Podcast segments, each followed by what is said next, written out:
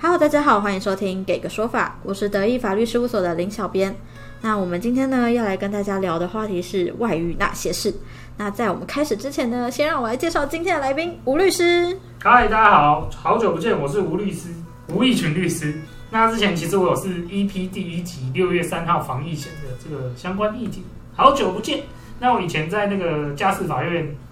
这个服务过了，所以我对这种家事案件看很多啊。后来也因为这个原因哦，反正我进来事务所之后，事务所也给我不少家事案件。哦这样，没错。而且听说吴律师前几天有上一个节目，叫做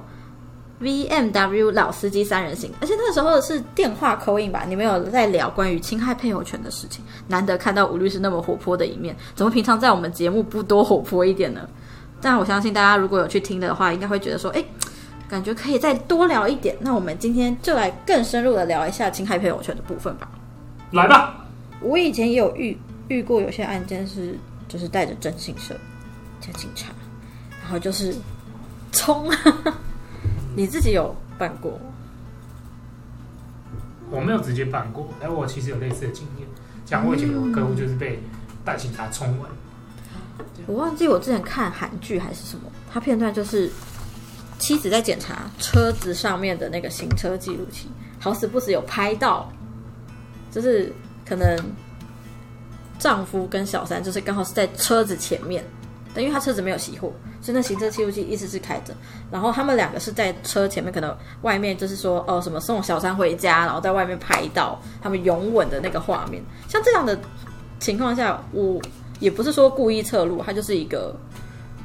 正常，就是说哦，因为我本来就是开车，我本来就有装行车记录器。那这样，如果老婆发现了这个东西，我觉得有机会啊拿来用我觉得他可以讲说啊，我就是在整理行车记录器的时候才发现，偶然发现这件事情，我不是故意要偷拍。所以第一个，他没有主观上所谓要妨碍别人秘密的的犯意，这没有主观犯意，嗯，他可能这就变成他是打过失答辩。哦啊，另外一个就是有无故的问题，可是他有你要打有无故，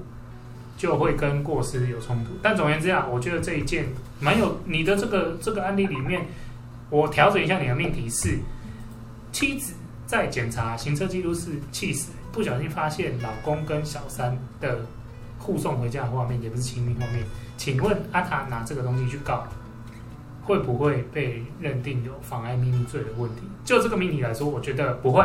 因为他是在检查行车记录器啊，正常日常生活所需，你本来就会做的事情。只是相对的哈、啊，他可能要去举证证明说，他可能经常都有在检查行车记录器，嗯。或者说这就是平常他在做的事情，嗯。他可能从对他记录里面跟老公或者是其他的相关证据里面去佐证，哦，嗯，那就会变成我不是故意要侧录啊，因为典型的侧录就是我直接塞一个窃听器，摆明就要投入你，或者是我把摄影机塞进去你的房间里面，或是你要上厕所啊这些，嗯。这些就是典型的。就像行车记录器，这个就是我们日常生活。其实现在尤其车祸案件，大家比较多，难免都会装个行车记录器。你说保自保也是蛮重要的。对啊，啊，行车记录器通常好像一个礼拜或一个月可能就会洗掉了啊。有的功能比较好，它会自动洗；有的功能比较不好，你要定时清空。对，这样啊，像你提到这个案例里面，也许它就是定时清空要换记忆卡之类的。哦，那就是满了要更换嘛。对那也很合理啊。啊，交通机体快满了，我就去更换了，会很赞啊。所以我觉得这一件你提到这个韩剧的案例，它应该是过失，他不是故意要录，所以就不会有妨碍秘密的问题。那个韩剧我那时候看好，哦，觉得哇哦，好精彩哦，张娜拉演的。嗯，啊，但但你刚刚分享的那个例子啊，就是录到他输送小三回家，嗯，然后有在门口就是在门口，因为车就是停在这边，然后门口在前面，他就在门口前面，也就是在车前拥吻，然后有等于是有录到他们接接吻的这个画面。嗯，因为在公共场合录到应该还好吧？嗯，因为我想分享的是，这样会不会认定是侵害配偶权？哦，会啊，嗯不会啊，就是单纯的送回家可以，可以，嗯但是不能啾啾。对啾啾就啾啾。哦而且我再分享一个我们实物判决研究完的事情哦。现在通常是一天十万元做一个单位，是啊，对一天十万元，大概一天十万。举例来说，大概是十万，嗯，他那是一回事，就是 大家大家去看谢和选的那个法院判决啊，嗯嗯嗯，他被总共被判赔一好像二一审两百，二审一百二。好，他的算法就是你出去玩三天，一二三三十万；你出去玩四天，一二三四四十万。然后剩下的好像是亲密对话啊、老公老婆啊、特定合照两三万到五万。对，那我也看了不少的判决，基本上都有类似的做法。进去汽车旅馆里面一次，就像一次嗯十万，就像一次。嗯，所以我觉得感法感上啊，我觉得法感上是一一天或一次的这种过从甚密的行为，大概是十万左右。因为我记得我那时候也有研究，讲干话十万，有啪啪啪大概二十到三十，生小孩可以高一点，嗯然后真的是我查到最高的一百一百多万吧，那个不是名人，他们是会啪啪啪，很像生出两个一两个小孩，哦，你说在外面还生，就是有私生私生子。子，然后而且 Oh 很久所以这个其实就是我写在里面，就是最主要还是看啦，就是如果只是讲干话，那真的是还好赔一点钱吧。嗯，哎、可是我我我的金额比你再低一点，因为我看我捞了一些判决，我的感觉是讲讲干话大概两万三万五万，嗯。啊有啪啪啪大概啪一次十万，啊当然如果他们从头到尾的行为就是啪，然后十万，有可能会被判二十到三十。就嗯。就我觉得现在行情行情行情的单纯的这个外遇跟别人打炮一次，大概就是哦，二十到三十。其实可能跟时间有关。啊？因为我记得嗯。那一件就是我我办的时候，我就觉得干，就是他的证据很薄弱，反正就是就是我觉得跟证据有关啦，就是有些证据真的很薄弱，那我认为法官可能就会酌减的很多。对啊，嗯，像我我，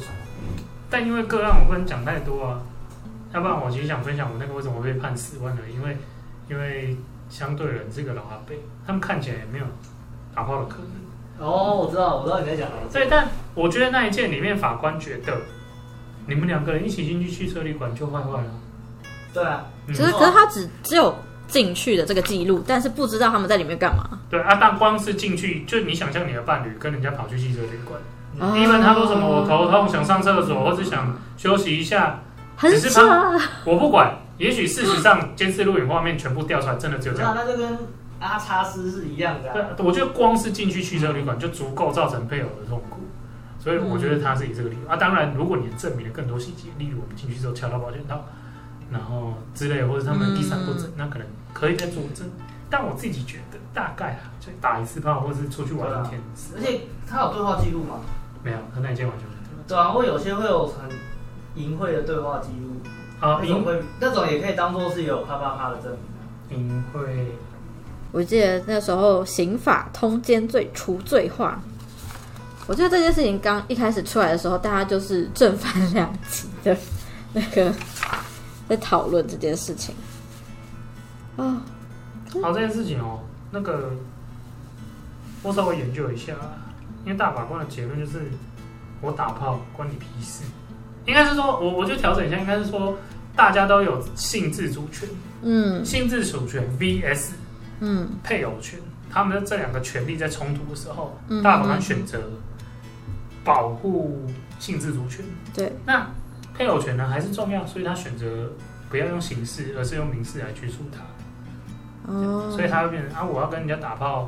对啊，或许坏坏，但但还是要被保障我打炮的权利。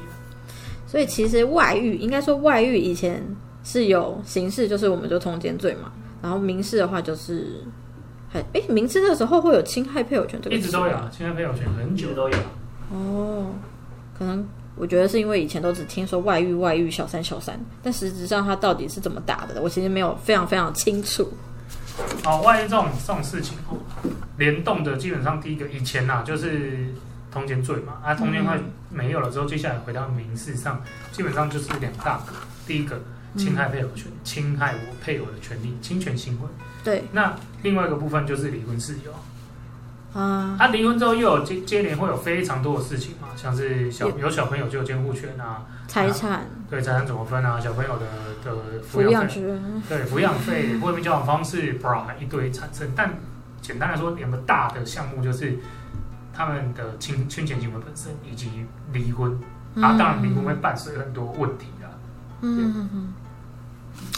可我们现在既然已经通奸除罪化了，所以其实如果今天大老婆发现了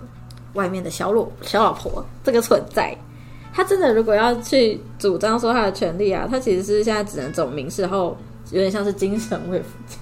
嗯，基本上只能只能打民事啊，啊，不然没什么其他权利啊，因为呃，他基本上是分两大块，第一个是你的痛苦，你的痛苦要怎么被补偿，你啊很难去计算吧？对，所以在法律上就变精神慰抚金嘛。啊，另外一个，如果你觉得这个痛苦让你不想要跟这个人继续，那就是离婚，然后就离婚会伴随着很多后续的问题要处理。我有听过，以前实习的时候有一个，我有遇过这样的案件，我没有跟过实际的，所以我那时候也是听承办律师转述那个过程，然后我在那边想说，哇塞，就是带着警察，带着征信社，然后破门而入，这个这个场景，我那时候就想很酷。但是这个案件后来有一个状况是这样，就是大老婆其实就是心死了，因为碰因为真的亲眼看到老公外遇的现场，而且还看到他们衣衫不整就在床上这件事情，这个画面其实有造成他，我对我觉得是有造成他阴影，因为每次只要我跟这位当事人可能有碰到嗯有通电话，其实你可以一直发现他一直在提这件事情，就他他很讨厌，但是这已经造成他某一种拔不掉的伤害嘛。但很奇怪，那时候我们律师就有问说，那要不要离婚？要不要提离婚？他大老婆又觉得，这老婆又觉得我不想要放过这个男人，他觉得我们离我离婚，我就是成全他们，他就卡在那里。我觉得这个时候是 好可怕哦。看他的想法，老实说，他的想法没错，因为在离婚里面是所谓的过失主义嘛，嗯谁有过失，另外一方才能提。他、在这个案例里面啊，是对方外遇，所以我可以提，嗯对方不能提，嗯嗯除非双方合意嘛。那换句话说，大老婆这边如果想要一辈子死守了这个，这个也可以。那当然，相对人就是老公这边的责任就是不能外遇，但他外遇了，老实说就是赔钱，他不赔好像也没办法。对，讲啊，我觉得哦，这种事情哦，我们是律师啊，我还是建议他找心理咨商师，他帮他开导啊。那现在心理咨商有很多专门的科别啊，像这种婚姻咨商啊、嗯感情咨商、关系咨商，他就去找这些。那当然，他如果听一听就觉得，嗯，我就是要弄死他，这就是我人生剩下的目的。哎哎哎，你自由，你爽，你 就这样。我们尊重尊重你。但但但在现在现在这个这个的主流个主流的发展啊，觉得啊你就放过彼此，显然女人不适合。早点离一离。如果他年纪也没有到很大，也不要说年纪啦，随时都可以发展第二春啊，他还有新的人生啊，嗯这样，而且也许小孩都大了，他可以过得更自由一点。真的，我发现在这个行业里，不要说这个行业，从以前在实习学生的时期实习到现在，你就会觉得啊，形形色色看过很多不同样的案件，会接触到哇，有时候人生真的是比八点档还要八点档。嗯，这也是蛮酷的一件事。可是那好，那我其实回到这一点的话，就是说，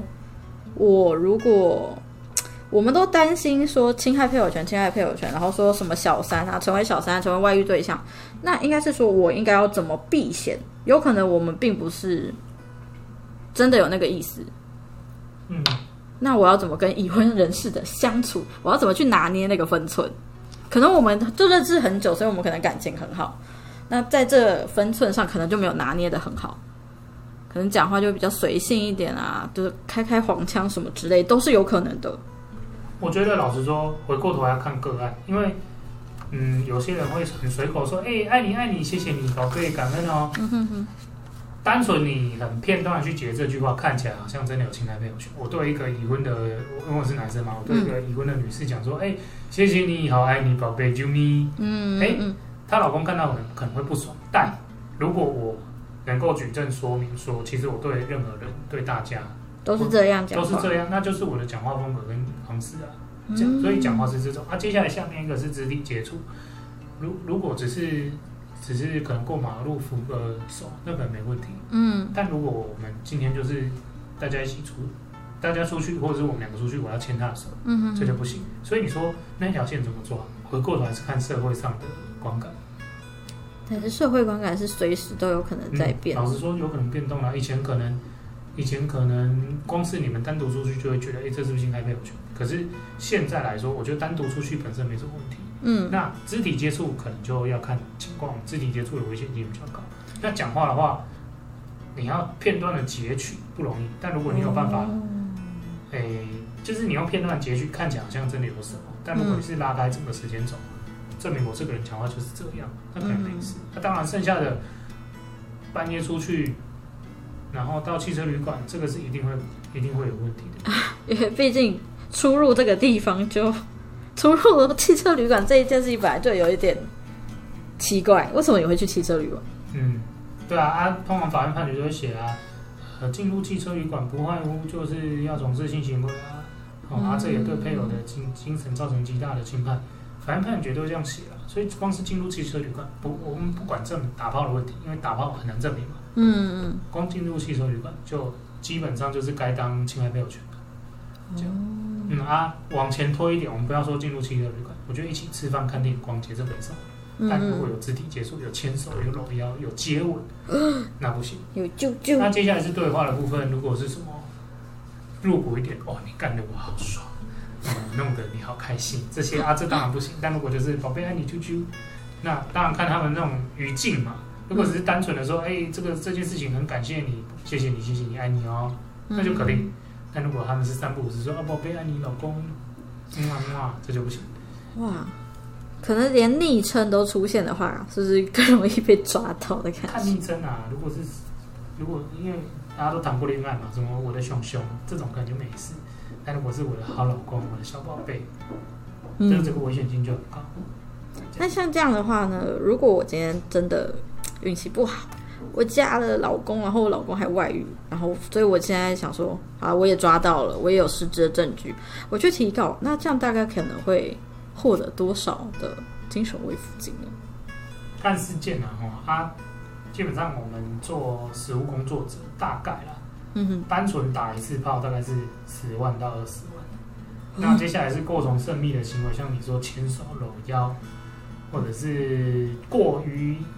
老公老婆这种亲密语言，嗯大概就二三五万，看你的状态。这样啊，如果小孩蹦出来了，大概会有三十万到五十万的对的这个赔偿慰抚金啊。所以法院简单来说哦，我整理一下，哪一哪一些行为相对的这个精神慰抚的程度哦，大概就是打一次炮十万二十万。嗯像啊，如果有生小孩，大概是三十万到五十万。那接下来具体的出去，具体的什么牵手、搂腰，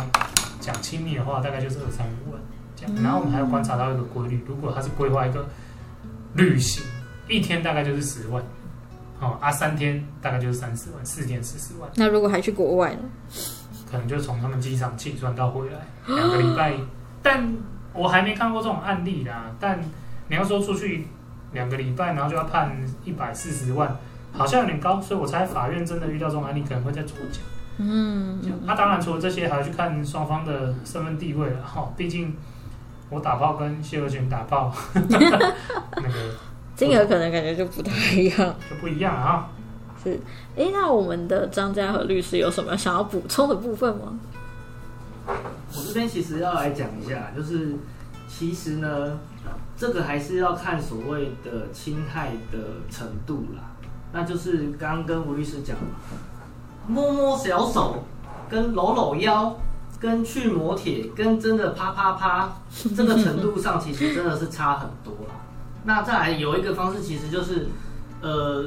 啪啪啪不好证明，可是呢，能不能透过一些对话记录，例如说啊，你真的好厉害哦，你弄得我好开心哦，这种让法官知道说，哎，他们是有高度的可能性是有所谓的发生性行为，那这个其实就是在诉讼中我们要去努力说服法官的啦，就是他不是单纯的讲干话哦，他是这些干话是来推导说他们真的是有超乎常人的一些亲密的友谊，可能是也友谊到床上去了。那这个就是我们可能在诉讼过程中我们可以努力的方向，嗯，对，大概是这样。对啊，啊就算举个例子啦，我们在新闻里面都常常看到说，啊，我们没有抓奸在床，我否认，我否认我们有性行为，结果后来调出来对话记录看到什么啊，我那天高潮好几次，你弄得我好开心，我好事。看 啊，这就是间接的去证明你没有打过炮啊。间接证明你们就是已经发生关系啦。对啊，所以，其实我们要说服的对象其实就是法官啦，就是要怎么让法官觉得说啊，他们就真的是有打炮，很不可逆的。那这就是我们看有什么情况的证据啊，哎，我们可以就是哎，在摩铁看到他们驻驻留的时间可能就是两个小时，哦，两个小时就算了，可能还一天一天可能太多次啊，可能一一个礼拜可能去三天，那、可能都是在晚上的时候，然后再加上那些不可令的对话，那可能每次出来之后又说啊，我今天好开心哦，像这种话其实就相当的可以让法官知道说，他们确实在里面做了可能是有性行为，那这就是可以去做一个证明。但我有微微的小小不同意见哦，就是我今天很开心还好，但如果是今天弄的我很开心，那就不可逆了。对啊，这个有时候就是文字的巧妙啊，所以有时候我们要小心一点，有时候会被人家捕风捉影，就是这样。断章取义。传朝富贵哦，没有，我们那天是一起出去看电影，看得很开心啊。哦，可能会有这种答辩。哇这样这是那两位律师有什么对于我们的听众有什么建议吗？不要不要搞外遇啊，要搞外遇要小心一点。那现在还好啊，反正反正不会被关嘛，就赔钱问题，赔钱就是小事，就哦，还好。那如果碰你们相反的，这个是给以可能有机会，有可能你会觉得想要发展人生第二春，但你还在婚姻中的人，那如果是现在他是已经婚姻中另外一半，可能他疑似发现我的另一半可能有外面的对象的话呢？我觉得两个点啊，第一哈啊，你也是要收集证据啊。嗯讲过头来，不论你要离婚还是要叫对方赔钱，都是讲证据的地方。我们今天才在事务所跟大家聊到，一般当事人来我们法律来我们律师事务所只会讲事实，没有错，可是其实，在我们律师眼里，它分四步骤。嗯第一步骤证据，你证据呈现的事实是什么？事实接下来才会讲出可能适合的法律是什么，然后最后才会法律效果。对，所以前面两栋就是你有什么证据引导出什么事实。嗯这样，嗯所以我要跟这些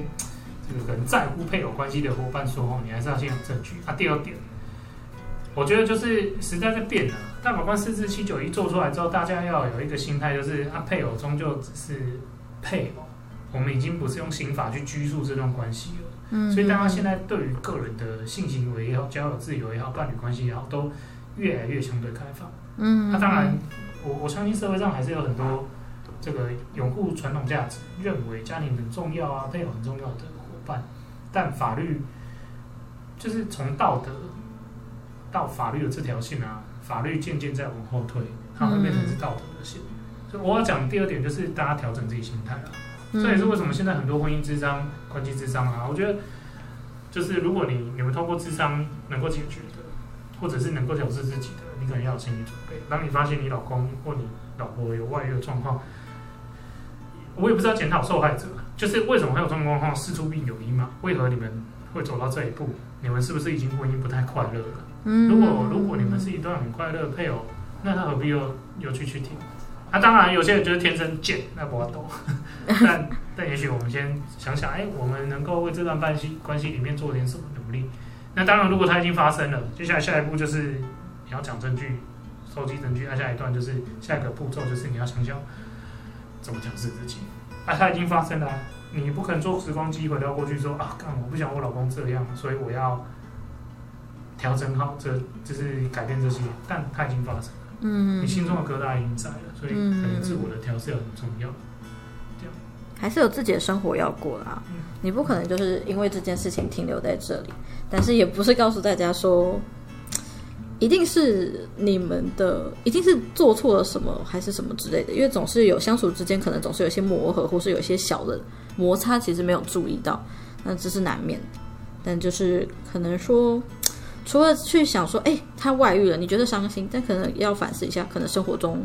很早就发生了一些什么事情，但我们双方都没有注意到这件事情，才会变成这个结果。嗯，哎，这个我想分享一下。我们今天才跟其他律师聊一件事情啊，就是我们家当事人是想要离婚的那一方，他想嗯对方是死都不想离，可是看起来对方根本没有理解到为什么我们想